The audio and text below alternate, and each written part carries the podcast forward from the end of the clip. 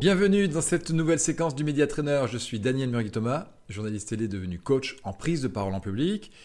Et cette séquence, aujourd'hui, je la dédie à tous les primo-candidats aux législatives, particulièrement ceux qui n'ont pas eu de média training et qui vont se retrouver d'ici euh, quelques jours dans un débat organisé notamment par France 3. Surtout, je vous invite à éviter de vivre ceci. Euh, nous, on a quelques mesures euh, au niveau de l'écologie, notamment par rapport au, transport, parce qu'on utilise énormément la voiture, donc ce serait remettre des trains à, disponibilité de, de, tout le monde. Après, pardon. Euh, on privilégie beaucoup le, covoiturage, ça peut être ça, ça peut être beaucoup de, choses comme ça. Euh, J'ai pas de.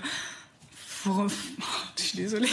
Alors, il y a bien sûr la pression du direct qui peut faire perdre ses moyens à un invité sur un plateau de France 3 ou d'ailleurs. Il y a aussi le manque de préparation des dossiers. Ça va de soi.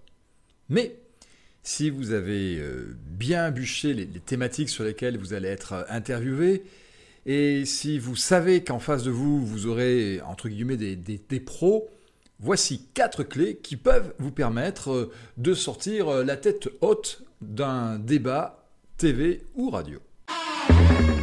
Première recommandation, repérer. Il est indispensable d'avoir repéré en amont les thèmes euh, sur lesquels vous allez amener vos adversaires, particulièrement ceux où ils sont les moins à l'aise.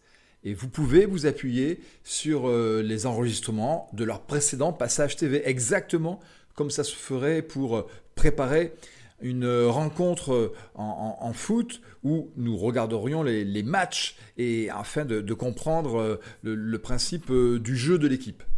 Vous devez aussi, comme pour une vente, anticiper les objections.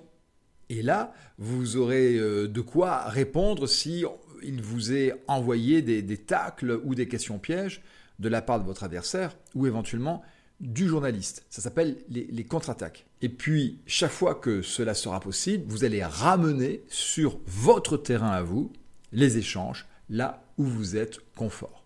Je voudrais demander à Madame Dati si elle sait quel est euh, le revenu moyen euh, d'un ménage avec deux enfants habitant dans le parc social à Paris.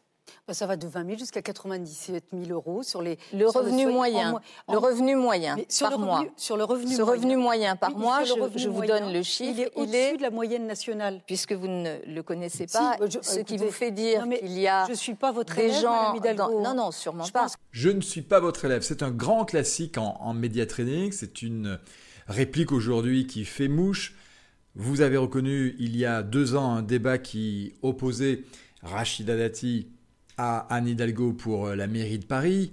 D'autres ont peut-être euh, le souvenir d'un Nicolas Sarkozy qui avait eu la même phrase à l'égard de François Hollande en 2012, mais l'original, l'original, nous le devons à François Mitterrand qui s'était adressé ainsi à Valérie Giscard d'Estaing. Et il lui avait d'ailleurs dit, je ne suis pas votre élève, vous n'êtes pas mon professeur, je n'aime pas cette manière que vous avez d'eux. En fait, il avait dénoncé.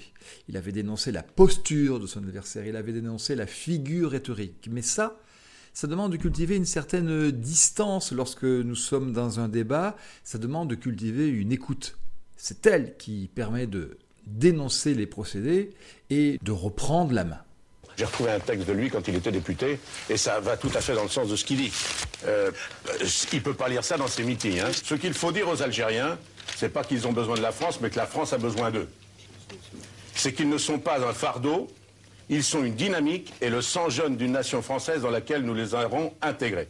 J'affirme que dans la religion musulmane, rien ne s'oppose au point de vue moral à faire croyant.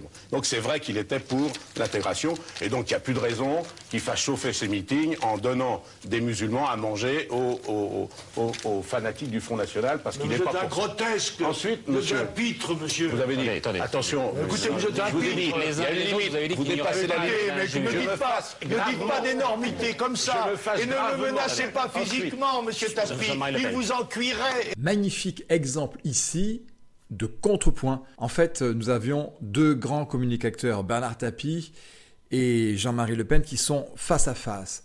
Bernard Tapie, là, a le leadership sur la forme et puis sur le fond avec euh, l'argument qu'il est en train de, donner.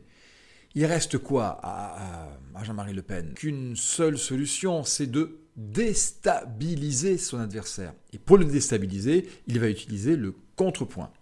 Vous avez deux façons de mettre en pratique les contrepoints. Ce sont éventuellement des expressions de, visage. Euh, Charles Pasqua, par exemple, était très fort pour faire des mimiques qui euh, troublaient son adversaire.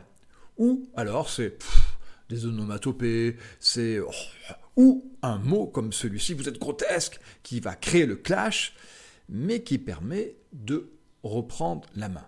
Eh bien, en tant que Premier ministre, j'ai constaté que vous aviez, et c'est bien juste de le dire, de très réelles qualités. Vous n'êtes pas celle de l'impartialité ni du sens de la justice dans la conduite de l'État. Permettez-moi juste de vous dire que ce soir, je ne suis pas le Premier ministre et vous n'êtes pas le Président de la République. Nous sommes deux candidats à égalité et qui se soumettent au jugement des Français seul qui compte. Vous me permettrez donc de vous appeler Monsieur Mitterrand. Mais vous avez tout à fait raison, Monsieur le Premier ministre. Messieurs. Vous l'aurez compris, le plus important, c'est d'avoir le mot de la fin. Parce que ça montre que vous avez dominé le débat ou au moins dominer la partie du débat qui vient de se terminer. Et là, c'est magistral. Si vous tendez bien l'oreille, il y a un gloussement de Michel euh, Cotta, qui était la co-animatrice du débat, et que l'on voit ici avec euh, encore le, le regard qui montre que ça y est, c'est plié. Il y a eu un gagnant, et c'est François Mitterrand lors de ce débat. Cette euh, séquence du Media Trainer est terminée. C'était quatre trucs simples qui, bien sûr, euh, se doivent d'être accompagnés par un, travail de fond sur les dossiers avant de vous rendre sur un plateau TV ou pourquoi pas même lors d'un recrutement.